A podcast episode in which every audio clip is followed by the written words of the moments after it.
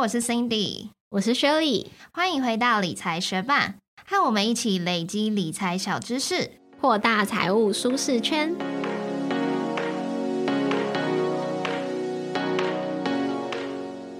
每次到了农历的年关，大家就是领了公司年终，又有一个放长假的时间，应该有蛮多学伴会跟我们一样，会在这段时间思考一下自己有没有换工作。毕竟在这个年节的期间呢，除了跟家人相聚之外，我们就多了时间可以沉淀思考嘛。想一想工作上遇到的挑战啊，或是瓶颈，或者是你在做这份工作的时候，自己有没有成就感，有没有到了该离职的时间点了呢？但是我知道有。Shelly 还有我的同事会收听这 podcast，所以你们如果正在收听这一集，就不要开始担心哦。那在这个要留下来跟要离职的要与不要之间，应该蛮多人也会犹豫蛮久的。像是如果想要换领域，可是不知道自己有什么专长，又或者是你已经在同一个领域待很久了，然后可能想要转职，又不知道怎么开始，不然就是想要继续在这间公司努力，可是又怕没有升迁或者是加薪的机会，这些应该都是我们职场人常常遇到的烦恼，对吧？所以，我们今天就针对职涯卡关的问题，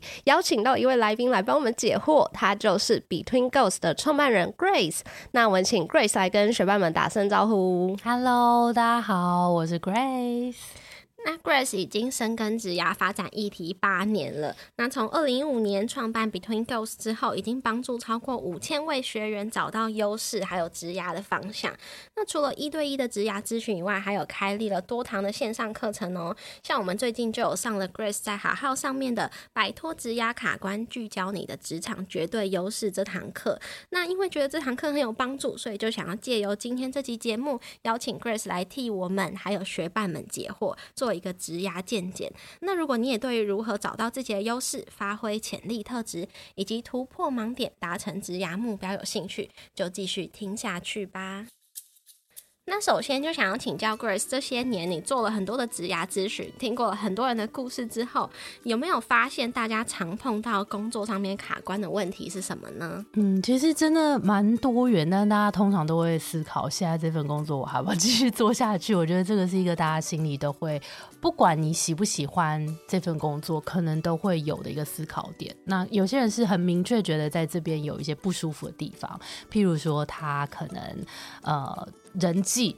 困扰他，然后或是主管跟他的 style 非常的不合，或是他的工作内容本身觉得让没有挑战性，或者觉得他自己没有办法发挥，那这可能就是很明确他觉得不喜欢。但可是其实也有另一派是这份工作好像也没有不好，然后也在这边过了蛮久了，蛮舒适的，但是就是想说，哎，那我就要这样。下去了吗？就我这辈子就这样子了吗？就会想说，我是不是要去大胆的踏出去，去寻找更好的机会？所以大概都是这样子的心情比较多。那我也蛮好奇的，大多会找你咨询的人啊，他们的年龄层的分布是怎样？是刚出社会没多久，然后他想要找到自己方向的新鲜人，还是其实他们已经工作蛮久，是一个成熟的职场人士呢？我觉得近期啊，我们的呃，我的咨询或者是学员，其实都有。但是我后来发现，大概三年以上，大概到十几年的工作经验是比较多的，有累积一些东西哦，稍微对职场有点认识之后，然后那个迷惘的感觉可能会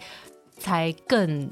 更一坨在那边不知道怎么办，因为其实像新鲜人，当然我我有去校园演讲，我说哈，我觉得他们的焦虑比较是我不知道出来我能做什么，然后我现在学的东西如果不喜欢，我出来怎么用，就是比较像是第一步我不知道怎么选，但是当你选下去之后的下一步，你开始会会有更多什么生活的压力啊，或者是你开始有更多同才比较之后，你就会有更多东西掺杂在里面，就会更难以排解。所以我觉得好像是进入职场在三年以上的工作者比较多。我自己的个人经验好像也是这样，所以一开始要找什么样子的工作，我也是烦恼蛮久。因为我自己是学材料，然后呢，如果是毕业之后，通常是会进半导体公司，就是大家想到的那一些公司。然后大家也知道说那些公司算定啊，薪水很好，可是就是很超，然后要轮班要干嘛的，这些都听学长姐讲过。所以我那时候刚开始要找工作的时候，是蛮犹豫有没有真的要去这个半导体领域。我那时候的第一步来，结果来。第一步的确是这样。我后来是决定说我没有要待待在 lab 里面，所以我是去半导体公司里面当类似 PM 或者是业务的角色。可是后来也是蛮快就哦，我好像不喜欢，所以我就转走了。嗯嗯，对啊。那如果是属于刚刚说的第二种情况，没有很明确的知道现在的工作哪里不舒服，可是就是觉得有点倦怠，然后好像有点没有目标、没有动力。那像是这样子的人，通常你会给什么建议，让他们去摆脱这个迷惘、迷失的状态呢？嗯，我觉得这个每一个人状态，虽然刚刚讲的其实好像初步分两大类，其实这两大类里面，大家我觉得。就是随着我们做家问题这么久八年，就发现其实家问题真的太太个人化了，因为每一个人的个性跟他做的工作跟的职场环境那个影响的因素真的太多了。所以其实就算是说啊，他是呃，好像在这边。呃，OK，然后但是我不知道下一步要去哪里的话，好像还是得要一个一个来拆解，所以可能要来还是回头第一步，你可以先想一下说，呃，我来整理现在我的工作里面到底让我困扰的那些点到底是什么。这听起来好像是一个很简单的步骤，但其实有时候我们在生活当中每天就是啊，这要工作忙忙忙，其实我就要今天又要工作了，然后要今天又要做 A B C，然后又在那边 checklist 这样，就比较没有去梳理说我现在在工作这么烦躁，真正那个根本原因。是什么？所以像呃，在摆脱卡关这堂课的第一个步骤，为什么叫它摆脱卡关？就是其实我们要摆脱卡关，就一定要先回来找到原因。就像我们身体不舒服，要先去找到那个根本的原因，到底是不舒服在哪。所以第一个步骤，你可以先列出来说：哦，你现在在这份工作，你真的困扰的点，如果只能选三个，是哪三个？那一定你还没有离开，也一定有你留下来的原因。那你可能偏喜欢的点。哪几个？三个，我们把它列下来。那我们再可以在第二个步骤的时候，就可以来呃客观的来给他一个分数。要讲客观嘛？因为讲数字有时候讲客观，但是这边其实我会蛮希望大家主观的给他一个分数，就你觉得这个困扰你的程度有多大，喜欢的程度有多大？那我们就可以用这个数字稍微比较客观来梳理我自己的心情，到底可能偏向喜欢多一点，还是困扰多一点点？嗯。这其实就是 Grace 的这堂课程里面讲到的两个测验嘛。对，第一个是盘点你的现状，就是工作积分的测验。然后第二个就是工作价值观的测验，是知道自己在工作中想要追求些什么。对。那你觉得这些测验啊，它是只对现阶段卡关的人有帮助吗？还是其实我现在就是工作算蛮开心的，好像也没有什么工作上的烦恼，我也可以去做这个。我觉得这个好像也是蛮好的回顾诶，因为其实。像我一对一咨询里面有一些学员也是，他可能过了一段时间哦，他可能说他在工作这一间这一间公司就待十年，嗯，然后你知道待越久就会越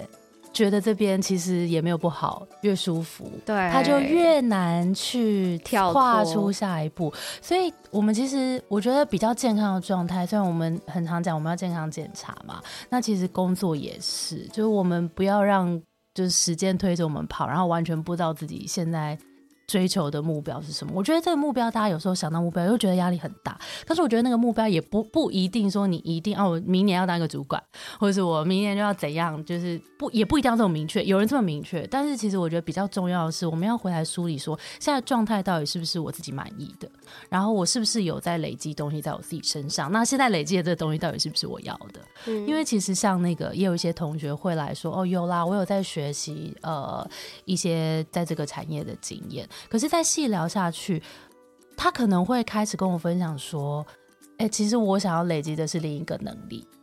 所以他现在其实他有在进步，可是这个进步的能力并不是他真的想要进步的能力。那如果你有回来好好思考这件事情的时候，你就比较能够去对齐你未来想要的那个样子，比较不会好像过了三五年发现，哎，过去这累积的好像并没有办法帮助我去达到那个未来我想理想中的样子。我觉得就是真的需要有反思的时间，然后诚实的面对自己。那因为我们两个，就是我跟 Shirley，我们都有上这一堂课嘛，所以我自己也有做完这两个测验，我就想来分享一下两个测验的结果。我们刚刚前面说第一个工作积分的测验，就是要写下三个不喜欢的点，然后三个喜欢的点，然后分别给他们一到十分。然后如果是不喜欢，就是给负一到负十。所以最高的话，你会可以拿到三十。分，那最低的话就是负三十分嘛。那 Grace 也有在课程中提到说，大部分的人都落在负五到五分之间，然后我刚好就是五分，所以我就是落在大部分人之间。我自己是觉得真的蛮准的，因为做完这个工作积分测验，我们还要再跟刚刚说的第二个测验，就是价值观测验去交叉比对嘛。然后我就发现说，我工作的价值观有一部分就是因为它没有被满足，所以我在工作积分那个测验不喜欢的点，我才有办法列出来给了负分。但是我也发现另外一个，我觉得，呃，就是细想可以知道，但是如果没有做测验，我没有办法那么真实的把它就是梳理出来。就是我有喜欢的一个点，是我。习惯了这份工作，所以我做的很上手，所以做的很上手就可以做的很快，然后做的很有成就感。对对对对对，所以这是我喜欢它的原因之一。可是我的价值观有一点是自我成长，所以我就觉得这两点就又有一点冲突。所以我就是光做完这两份测验之后，我就觉得我自己有蛮多反思，而且最后其实做完测验有一项作业，Grace 是要我们以自己。作为一个朋友的角度，假设来看说，哎，你这两一份测验是你朋友做的，那你会给他什么客观的建议吗？就是要比对这个结果，自己给自己建议。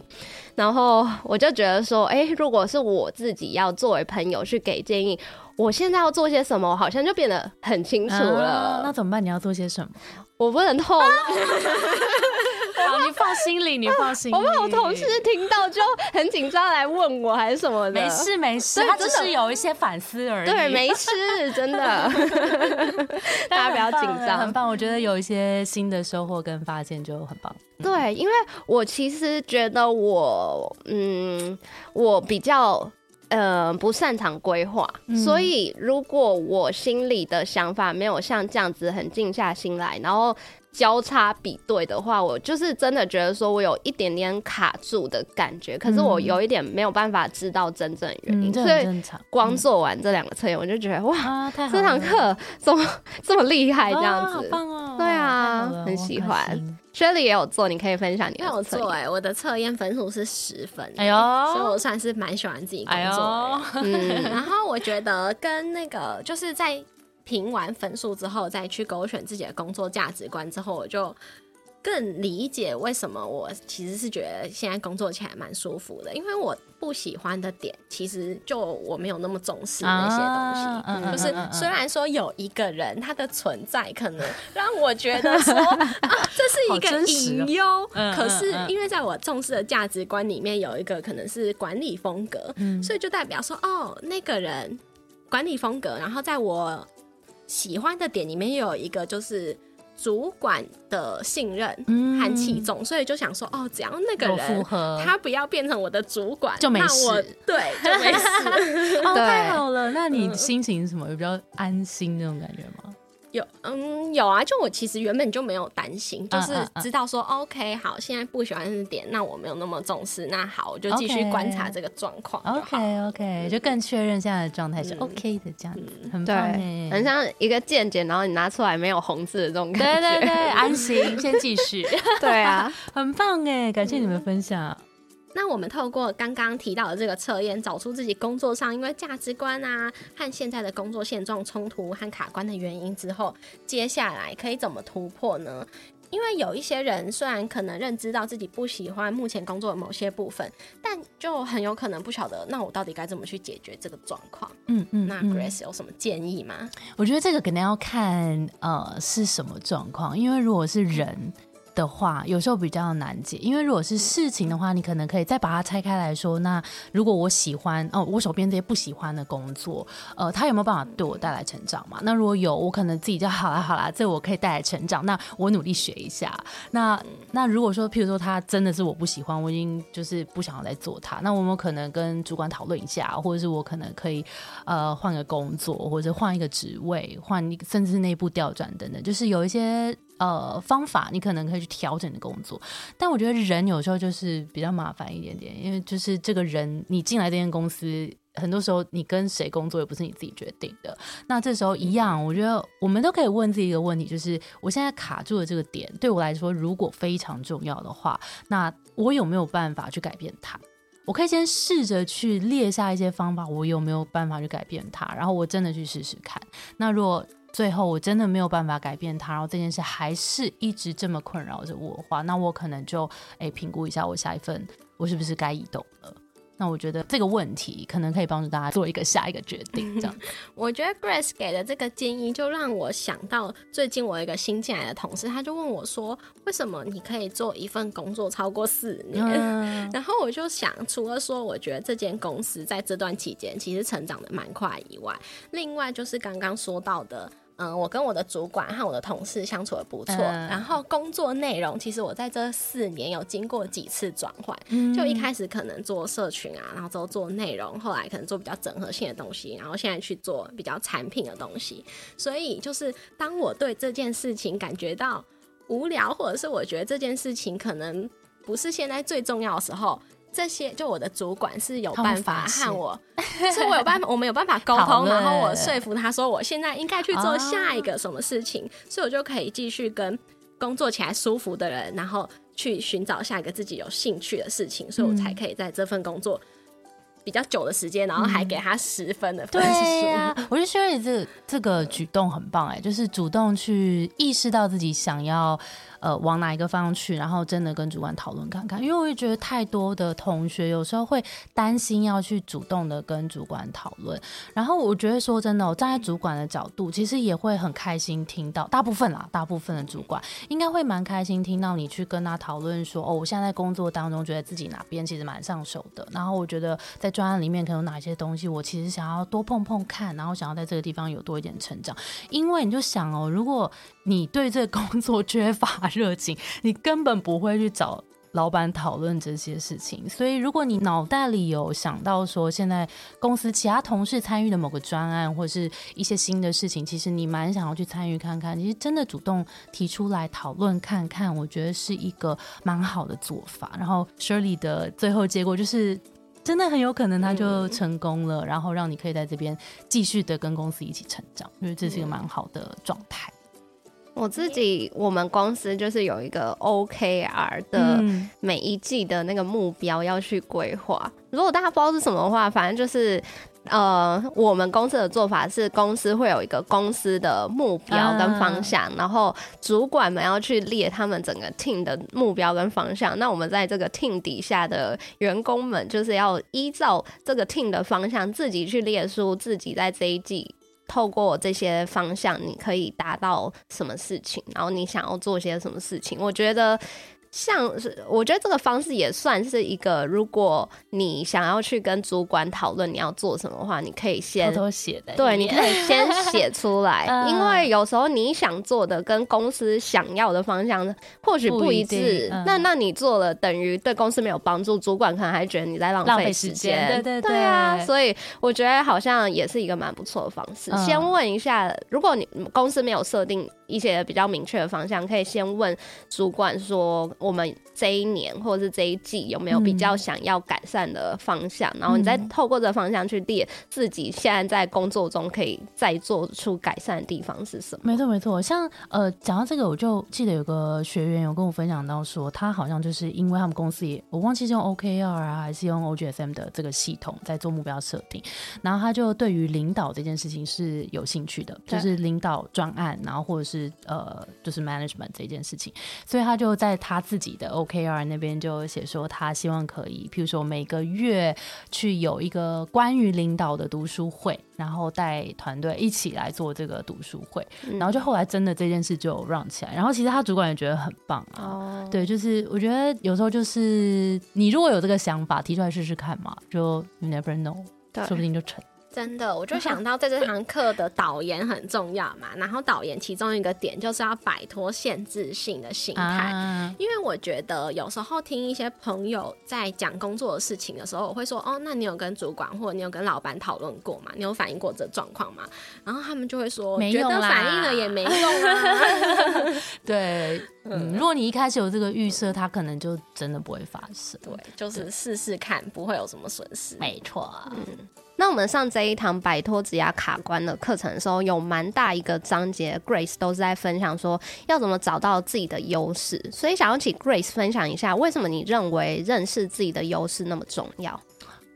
你们觉得不重要吗？我们觉得很重要，想听你说啊，啊。好好 我觉得优势就是因为如果我们每一个人本来就有强项跟弱项，一定的，我们不可能面面俱到，完全是一个完人是不可能，因为每一个东西它都有强，就是强强出来，然后一定会有它的反面，一定会有盲点。那我们每一个人如果知道自己的优势在哪里，然后我们能够去放大我们的优势的时候，其实它在内心的层面是能够去满足我们自己的这个正向的感觉、成就感，因为我们把自己的好的地方。放出来之后，其实我们也容更容易把事情做得更好。那我们就可以，呃，一方面外在可以把事情做得更好，内在可以更有成就感、更有正向的动力。就我觉得这个就是内在外在都是一个 win win，然后自己觉得好，公司也觉得好，绩效也好，就是嗯 everything 都好这样。所以我觉得找到自己的优势真的是，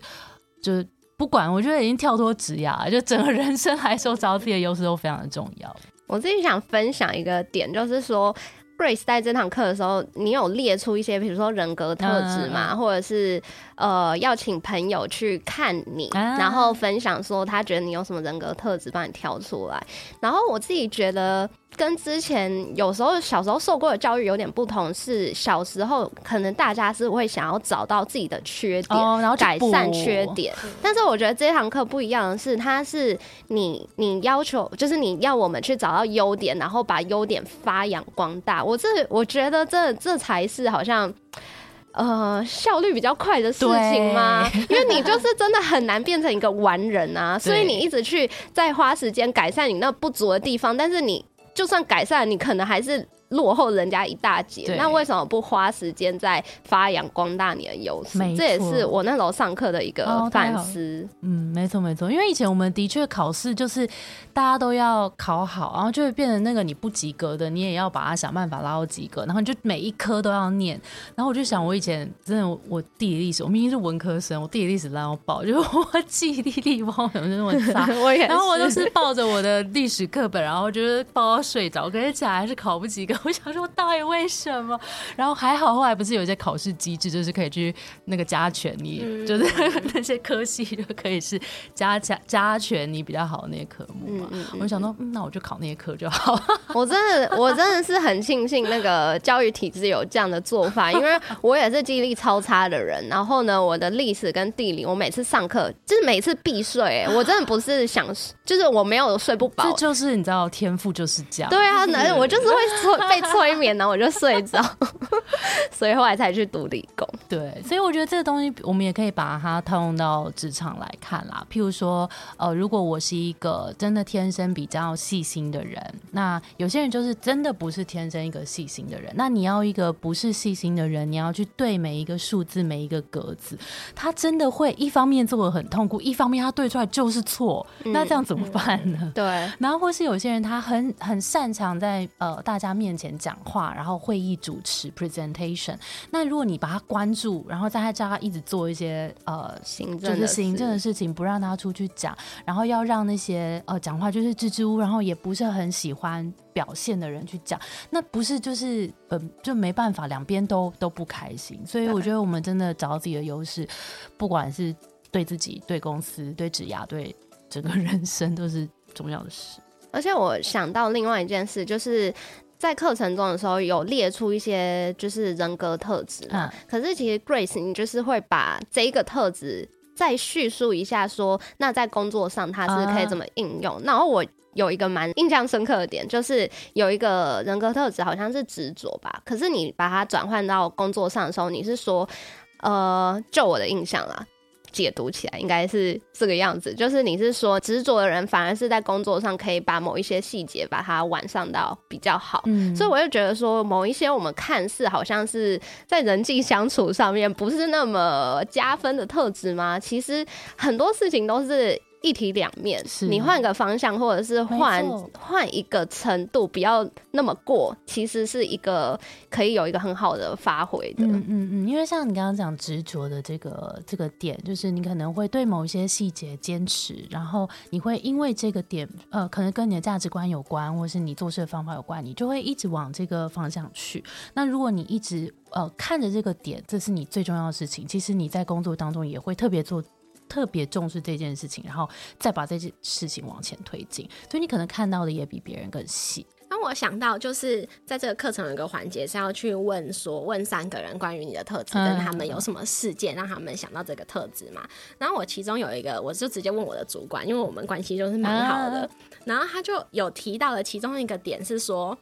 他的一开始原始的叙述是这样：如果可以选择的话，不会一开始就把事情做到满。他就说这个特质我也不知道怎么说，就是一个聪明偷懒人的。然后呢？因为他讲这个时候，我就觉得一方面觉得有点好笑，然后一方面有点不确定，说现在这个到底是优点还是缺点。然后，然后我就说，哦，我就想一想之后，我就说，哦，我的本意不是要偷懒，只是我觉得如果一件事情的边际效益低到一个程度的时候，我宁愿把我的精力放在其他事情上。啊他就说他知道啊，他也是这样，所以这个特质在我们公司是优点，因为我们可能是新创，然后就必须要速度很快，然后就是我觉得是。嗯，新创必须要速度很快。那如果我今天是去比较传统的产业的话，他们可能就会觉得说，哦，我怎么做事不够执着，不够追求完美。懂懂懂，没错没错。所以像这样不同人格特质，在选公司的时候，跟那个公司的状态，然后企业文化也很有关系。就是去找到适合自己人格特质的地方，你就会如鱼得水。哎、那我也想要趁机头问一下，因为我主管给我这个 feedback 之后，后续要再放在那个矩阵上面，或者是要再去萃取出这个特质的本质的时候，我就有点不确定说，诶哦这个词关于这一点，我应该怎么样去？我想一，下，这是一个很好的很好的问题耶。我想一下，所以他的意思是说，你在第一时间，你可能会先都做一点点，然后来去看。呃，哪一个最有效益？我再接下来决定把我的时间给这些有效益的事情。因为他有刮胡说，就是是什么事件，他刮胡说在很多文件上都可以看到，所以他可能是例如说我内部简报，我就不会去设计它，就很朴素、很丑的样子，就会内部简报，哦不会花很多时间在做美化啊或什么的。所以比较像是会挑选重要的事吗？我觉得可能有一点，因为我抓重点。嗯，因为我自己后来我自己对他的叙述，我把它改成整体效益最大化。啊，有有有，这个这个也是，这个也是。其实，但因为我我后来有接触一个工具叫做那个盖洛普嘛，嗯，我觉得我想到这个，如果是它是一个天赋的话，有可能就是它那个 maximizer。我真的有哎、我们也哦你测那个，有是哦可能我们可以有个续集哦、哦我们两个都有测那个。哦，嗯有趣有趣，下次来聊，好帮你们俩合一下，为什么这个节目可以这么长青？哎、我们其实之前也有做过不同的人格，嗯算是人格测验吧，所以我们已经有找出一套，但我也超有兴趣那个盖洛普的部好，分。下一集聊，嗯下一集聊。可是就是要我们突然去想说，哎、我这个人有什么优势啊？就是要凭空突然自己这样子去发想，也是有一点困难。而且有一些优势可能自己看不见，别人看得见。所以在课程中有一个就是 Grace 分享的六型人格的测验，可不可以帮我们简述一下它的特质，然后让学伴们就是在收听的当下可以去思考一下，如果是这六型人格，他们自己是哪一个？然后我们也可以分享说，我跟 Shirley 各自是哪一个？好，那其实这六大性格是来自那个 Holland 的六型人格。那这六个呢，第一个是创造者，那他比较像是那一种创意很多元，然后他可能不太喜欢重复的事情。嗯，然后只要有那种比较是创作型，有一些新的东西进来的时候，你会觉得哎充满能量，这是创造者。再来是组织者，组织者就会比较喜欢按部就班，然后有规则、有规矩的地方。就如果有这个严谨的 SOP，你工作起来会感觉比较有安全感。那在第三个是影响者，影响者就是你可以想象的一种比较像是孔雀型的，所以他在 presentation 或是对大众影响的时候，他会觉得哇充满动能。那在第四个是思考者，那思考者是很喜欢进入自己沉思，然后去重视逻辑，去找很多呃事情的关联性脉络，这种是喜欢进入自己思考的领域，这是思考者。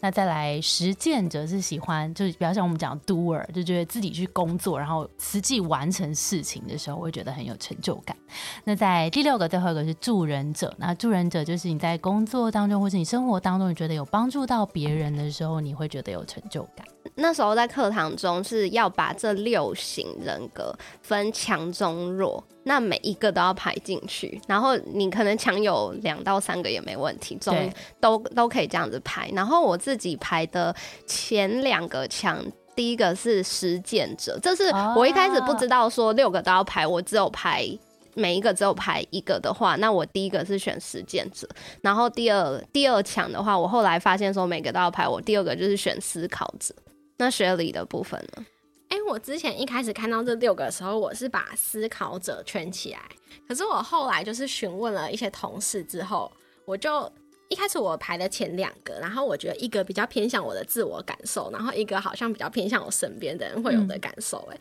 所以我会觉得我自己是思考者，可是我的同事蛮多会觉得我是影响者，嗯我，觉得就从他们的反所以你们两个都有思考者的，那你们两个觉得自己有思考者的那个定义跟原因是什么？嗯、怎么观察到自己有思考者的特质？策，因为思考者是要擅长策略思考跟布局规划。老实说，我觉得我没有那么擅长布局规划，但是我觉得有一些方向，我好像算是呃在初期就可以看得出来说，哎、这个人可能会怎么做，或者是这件事大概会怎么样发展。去找那个脉络，对对，？但是我没有办法很长期的规划，说一二一月、二月、三月我们各自要做什么事，我们有什么目标怎样的，就比较难。可是如果是短期的话，我可以知道说，好，我们手边有什么，那我可以很快的告诉别人说，那我们现在要做什么什么什么。但是如果是很长远，就没有办法。OK OK，那你呢？你的思考我现在没有那个图，我有点忘记我当初的原因什么、欸。那但是我想问看看 Cindy，因为我们毕竟也是一起工作了很久，对，四年。你觉得我你会觉得我是个思考者吗？我觉得会、因为就是 Shirley 思考者刚刚说到嘛，就是要布局规划什么之类的。但是 Shirley 他其实就是会给出很多 idea，所以我们要做什么，他会有蛮多新的想法。但是我们就是之前一直有在节目上分享，是说他会有很多想法，可是他没有实践，所以我最强的是实践。啊我自己觉得嘛，我最强的是实践，所以他思考完，然后我却觉得，然后短期的我可以去思考说，好，那我们可以怎么做？那我们就可以把这件事做出来。哦，对，然后它影响的部分，可能是因为他会去，呃，就是他会去跟我说，他思考他有他的原因嘛，那他要影响我可以做到这件事情，也不是那么简单的，所以他要他要说明说，办法对他要说明说为什么这件事情对我们好，为什么要花这件事呃花时间做这件事情，我才可能觉得嗯好，那那可以来做。啊，好有趣哦！所以那 Shirley 感觉是先思考，然后有一个有一个想法之后，然后去影响 Cindy，对，然后 Cindy 就是在思考，就接收过，嗯，这个有道理，以目前判断下来，这个可行哦，嗯，实践，对对，好像是你把它。串成一个流程，因因为我思考完之后，我没有办法自己实践的太久，或者是你把自己很快时间放在最后吗？弱吗？还是我中看一下我的笔记才知道，好 我觉得应该不至于到弱，可能中吧。secondary？对，啊，对啊。我记得我最后不知道是，我记得我最后一个助人者，哦，OK OK OK OK，但我可以理解，因为那里面说要就是很良好、很缓和大家的人际关系什么那种感觉。然后我觉得我在职场上面给别人的气场很不一样，因为我又要追求效率，我又要影响别人，啊那我很难同时又很缓和，啊我觉得有点困难。对现阶段的我来说，所以我记得我那时候把它放在最后。嗯，我觉得很棒哎，你们都有就是深刻的去思考，就是自己的在工作上面是怎么反应这件事情。嗯我觉得这个过程应该也蛮难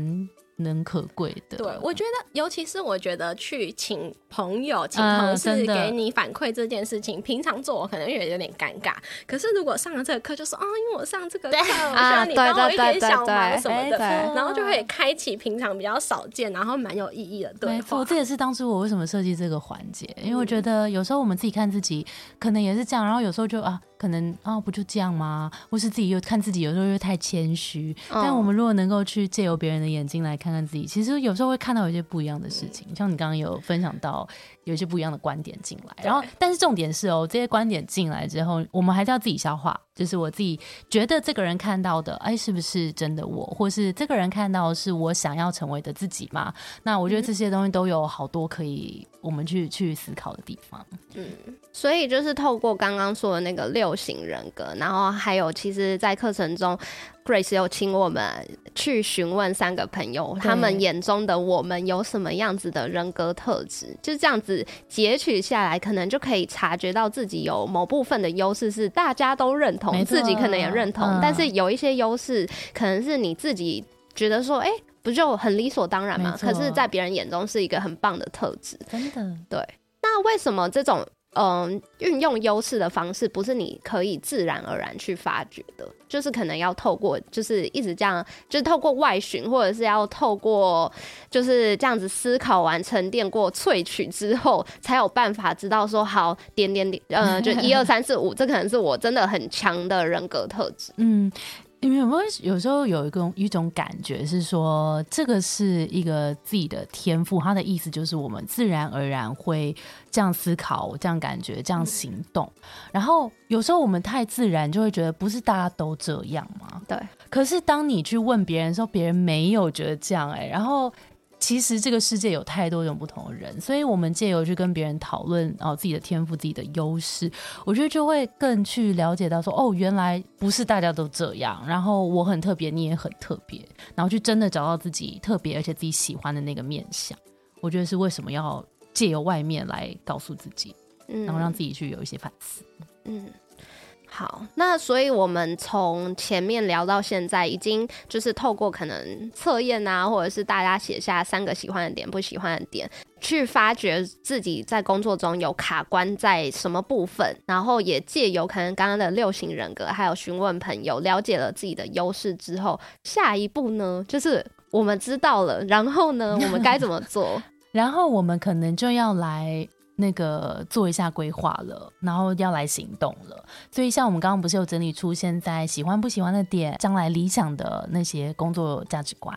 然后也了解自己之后，我们可能就要去回头看我们刚刚这些困扰的点有没有可以。实际改变的地方，然后我们其实课程里也有一个工具叫 OGSM 嘛，那 OGSM 有时候是拿来做公司的目标管理，那我觉得后来觉得它蛮适合来做自己的个人目标管理，所以我们就可以透过这个 OGSM 四个步骤，我们来帮自己做一个规划，那不要做太长远，太长远的时候压力都太大，我们就做一个短期的规划，我的下一步，然后我可以做些什么，实际展开行动，然后让自己真的现在卡关的状态可以实际解开，是需要我们的行动。哎、嗯那我们想要请 Grace 跟我们分享一些，就是你真的帮助在职涯上面迷惘的人，经过这一套方法之后，找出自己的新方向啊，一扫阴霾、脱胎换骨的这种激励人心的故事。好啊，其实真的蛮多，因为我们呃。刚刚有提到我们学员也很很多了嘛，然后有一些当然，但他如果有写信回来，我就会我就会知道啦。那近期我印象比较深刻的是有一个，因为我前一阵子去参加那个职涯博览会嘛，然后就有学员来我们的摊位，然后就主动跟我分享说，他最近呃因为我们的课程，然后顺利换到自己喜欢的工作，而且他说他加薪百分之四十。哦然后我就觉得天呐，这太棒了吧！那我觉得加加薪百分之四十，当然不一定是每个人都有这么大的幅度，但为什么可以做到加薪这件事情？我觉得真的首先还是回来要知道自己呃优势在哪里，那我这个优势要怎么样带到下一份工作，以及我真正内心的心之所向，我的动力在哪里？就是我们动力，然后结合到我们的能力跟优势，我觉得就有机会让我们在职场上占一个更重要，然后让自己知道自己在这个位置可以发挥的很好。那当你自己对自己在这个角色上面掌掌握性很好，你就更有底气去争取更好的薪资。所以这是我近期听到一个就是很激励人心的一个回馈。嗯那有没有就是一些案例是属于他本来有一个优势，其实超级强，但他之前都没有发现，完全没有感觉。可是就是经过了这一套梳理之后，他就发现啊，我有这个很强优势，然后可以怎么应用在工作上。嗯，我觉得有一些人啊，他的优势，譬如说像刚刚讲，我们比较少讨论到的这个助人者。那助人者其实，在我们的学员比例还蛮多的，就大家蛮喜欢在工作当中，就是感觉到有帮助到别人，因为觉得感觉到帮助到别人，也会觉得自己工作蛮有意义的。这种，其实我自己呃，助人者也在也在蛮前面的这样自己的感觉。那呃，这个东西有时候哦。你就想为什么他是助人者？他喜欢帮助别人，所以他可能也很能够体谅别人。那很能够体谅别人的人，他有时候在工作当中就会很辛苦，因为只要别人来拜托他帮忙，他可能就会帮忙，然后没时间做自己的对事，。然后他就会到头来到就是晚上七点想说。我的事情还没做，然后重点是这些他帮别人做的事，如果没有做好，他又让自己又陷入一个超级烦躁的状态，就是这本来就不是他分内的事情，然后他又要被为别人负责，然后就会变得啊，我怎么一直在为别人负责，会觉得很烦躁。但你这时候如果对这样的的状态有困扰，没关系，他其实反面还是我们的优势。我们的优势是能够去理解到别人，然后能够去提供更好的服务。所以其实我们有一些学员，譬如说他有这样的特质，他后来呃就转往呃譬如说像 customer success。然后或是呃比较维系型的业务，或是像 PM 这种，他可以去真的呃静下心来去也不一定静下心来，但他在工作当中是有助人的元素的，那他就可以在这一块把他的特质发挥的很好。了解，我觉得今天就是非常感谢 Grace 来到我们理财学霸人 Podcast，跟我们解惑这么多，在职场工作中遇到卡关的时候，要怎么突破现况，然后要怎么找到自己的优势。那因为我们都上完课程嘛，所以我也想要最后分享一些我上课的心得给学伴们。就像前面分享的，就是六型人格，我觉得我自己最像实践者，可是就会遇到说实践者他会没有去规划或是思考，就直接开始。然后呢，在上这一堂摆脱职涯卡关课程的时候，我觉得我最棒的收获就是透过这课程中的测验，去一步步的抽丝剥茧来检视自己。因为我觉得，如果我没有上这堂课，然后我自己静下心来在家里要想出这些东西，也是不可能的，因为我就是没办法规划或者是思考出这些东西。对啊，还有一个找出自身优势的矩阵分析，我也觉得很棒，因为它有个测验，就是呃，请朋友挑出特质，然后我认识别人眼中的我之后，我再把这些特质挑选出来，跟我的工作的内容去连接。所以可能某一些特质，我在工作上我是没有去发挥它，或者是呃，就是没有那么的用力发挥这个特质。那我现在通过那个矩阵去分析之后，我真的有找出在某一个程度上的特质，我可以怎么再去工作上面去发挥。我觉得这个分析就是都对我来说很棒，因为我平常就是自己无法做到这些分析，对，所以这是我从来没有思考过的点。然后透过这个分析，然后透过 Grace 在课程中去示范你解析的案例，也让我可以去反思说我要怎么去利用以及扩大我本来就有的那些特质，让这些特质在我的工作场合中是更有价值嗯的。嗯嗯，那可以请 Grace 分享一下，你觉得哪些人是最适合现在马上开始上这堂课了吗？我觉得就是因为这个课名就是要摆脱其他卡关，所以如果你现在觉得你的工作里面有让你觉得卡卡的感觉，我就会觉得蛮适合。因为就像刚刚我们前面提到那个工作积分测验，很多人都是就光是这一个工具就已经解开自己内心存在很久的一个疑问。然后有时候真的就是这样，你找到病因，就是像我们身体不舒服，就是我们找到那个原因之后，你真的心情就会舒缓。开阔许多，然后开阔许多之后，太好了，这是第一第一层。那再来，我们就要来看行动，怎么样把它真的解开，然后解决这个问题。嗯，对，所以我觉得只要是现在在工作里面感觉有一点点卡卡的，然后想要找到自己的优势，对自己更有自信的，都蛮适合嗯。最后就非常感谢 Grace 今天的分享。如果学伴们也是想要透过找到自己的定位跟优势来突破现状化，也欢迎你去上这堂哈号课程，摆脱职压卡关，聚焦你的职场绝对优势。我自己突然回想我在上课的时候，我觉得 Grace 很像一个大姐姐，就是我们身边不一定会有这种大姐姐的角色，可以让我们来咨询或者是讲一些我们不管是人际上啊，在工作中的人际关系有问题，或者是工作中遇到的问题，因为你可能回去跟家人讲，家人又不懂你的工作。内容对，所以我觉得 Grace 的这个角色很像我突然遇到一个大姐姐，可以询问很多问题的这种感觉。那我们有跟哈浩要到一个学伴专属的新春折扣码，只要大家在一月三十一号到二月二十一号之间，到我们的资讯栏去点选我们的折扣链接，你就会获得一个三百元的购课金哦。然后你再搭配使用理财学伴的专属折扣码 K O L M M A T E 二，那这个折扣码会。放在资讯栏，可以自己去看。来去购买哈号的课程的话，还可以享有单堂八八折、两堂八五折的折扣哦。那如果听到这一集的时候已经过了新春折扣码的期限也没关系，我们也有一个哈号的长期折扣码，单堂九折、两堂八八折、三堂八五折，期限是到今年年底哦。那哈号的折扣链接和折扣码都在节目资讯栏里喽，有需要的学伴就记得点开资讯栏查看哦。最后，我们再谢谢 Grace，耶，谢谢大家，期待跟大家上课见啦！谢谢你在忙碌的生活中愿意播出时间来和我们一起学习，在这边也再次邀请你在 Apple Podcast 和 Spotify 上面帮我们打新留言，让这个节目被更多人听见。同时，也欢迎你到 Instagram 或者是 Line 社群来找到理财学伴，找到我们来跟我们一起聊聊。那如果你也愿意支持我们，继续把理财学伴做得更好，也欢迎你分享理财学伴给身边也想一起学习投资理财的朋友哦。我们的网站上会有文字版的整理，如果想要收藏或是回顾，也欢迎你上去看看。网址是 moneymate 点 space，拼法是 m o n e y m a t e 点 s p a c e，也可以从节目的简介中找到网址哦。理财学伴，我们下次见，拜。因为 Cindy 她这几天有点感冒的状态，所以她今天就穿了一个保暖的背心来。然后那个背心是她妈妈给她的，就让我想到一个同事前几天发生的事情。就是我那个同事，他有很多风格，我们觉得比较像丈母娘风，就是他的 等一下颜色。那他实际几岁？他就是三十几岁。嗯，他的那衣服就可能那种红色啊、紫色啊，我懂，比较彩色。然后。我阿妈超爱紫色，对，然后她的，因为她洋装，她不只是外套，就她洋装也可能是剪裁有点比较接近旗袍那种合身，然后再搭配那颜色就很丈母娘风。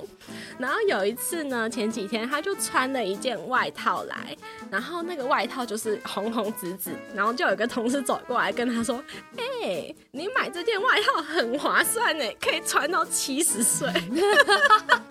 哎，他针对这样的评论，他都没有觉得说我应该尝试改变一下我的风格什么的吗？没有啊，所以他还是很好笑呢。一边觉得他真的觉得哇，真的很划算。哦，那我觉得他也是蛮有个性，就很坚持自己的 style。哎，嗯，好像有一个颜色叫做什么阿姨紫。还是什么阿姨桃之类的，对啊，不知道为什么哎，我觉得以后也会喜欢这样的东西吗？我觉得是不是？我是听，好像之前有气色比较好，气色，然后还有在就是好像眼球会退化，所以就是后来你看到的颜色会没那么鲜艳，你就很喜欢那些鲜艳的颜色。可是我觉得好像，因为我我妈也是最近有越越穿越鲜艳的。那那你有问他吗？对，因为我我就记得我小时候看我妈妈，她就是会穿那种黑色套装啊，然后就是也是比较素色的这样，可是她就好像就是有一种觉得这样会气色比较好的感觉，哦就随着年龄增长，就觉得这些比较鲜艳的颜色可以衬自己，让自己不会那么暗淡的感觉，所以好像有道理，就是有。有合理这样，所以的确可以穿到七十岁。像我们今天就穿比较米白，然后 Grace 穿宝蓝嘛，所以我们之后就会变成红紫红紫 坐在这边。我这件也可以穿到七十岁。如果这个节目延续很久的话，我如果我七十岁的时候还可以穿我现在穿的衣服，那真的是人生成就哎哎，我觉得真的是是因为米。还有这种比较浅的会显胖啊，所以那就表示身材要保持的很好。对，啊，之后肚子很大，看人要怎么穿呢、笑死。